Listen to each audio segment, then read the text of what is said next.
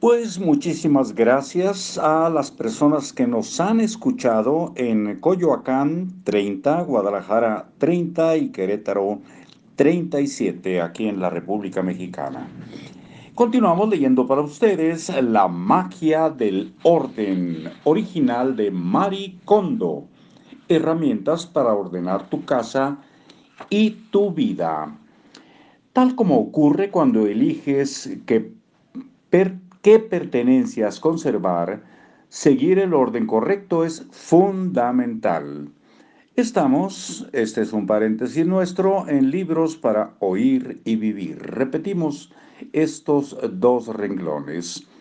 Tal como ocurre cuando eliges qué pertenencias conservar, seguir el orden correcto es fundamental.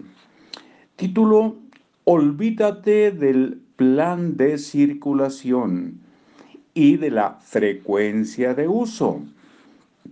Los libros serios sobre organización aconsejan a sus lectores tener en cuenta el plan de circulación cuando asignen espacios de almacenamiento.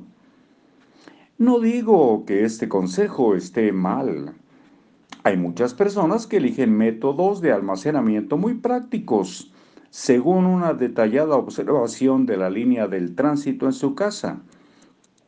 Así que lo que digo aquí solo se aplica al método con Mari. Y lo que digo es, olvídate del plan de circulación.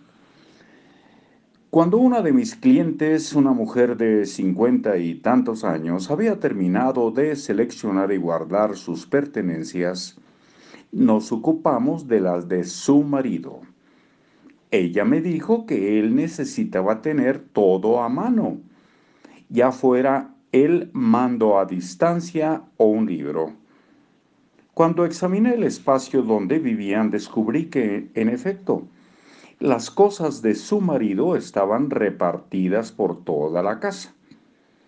Había una pequeña estantería para sus libros junto al baño un sitio para sus objetos de bolsillo en el recibidor y cajones para sus calcetines y ropa interior cerca de la bañera.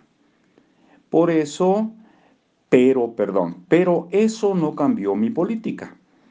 Yo siempre insisto en que el almacenamiento debe centrarse en un solo lugar. Y por eso le dije a mi cliente que cambiara ropa interior, calcetines y objetos personales al armario donde él cuelga sus trajes o a un lugar próximo.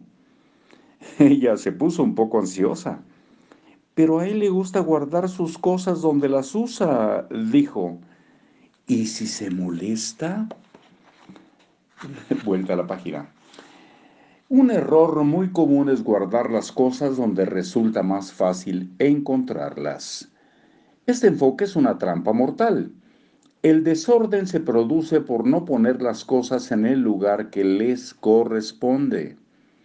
Por lo tanto, el almacenamiento debe reducir el esfuerzo que se requiere para guardarlas, no el esfuerzo que se requiere para sacarlas. Cuando usamos algo tenemos un propósito claro para sacarlo a menos que por alguna razón resulte demasiado difícil, no suele importarnos el esfuerzo que implica. Y aquí en Implica hacemos una pausa y nos despedimos por hoy. Que esté muy bien. Hasta luego.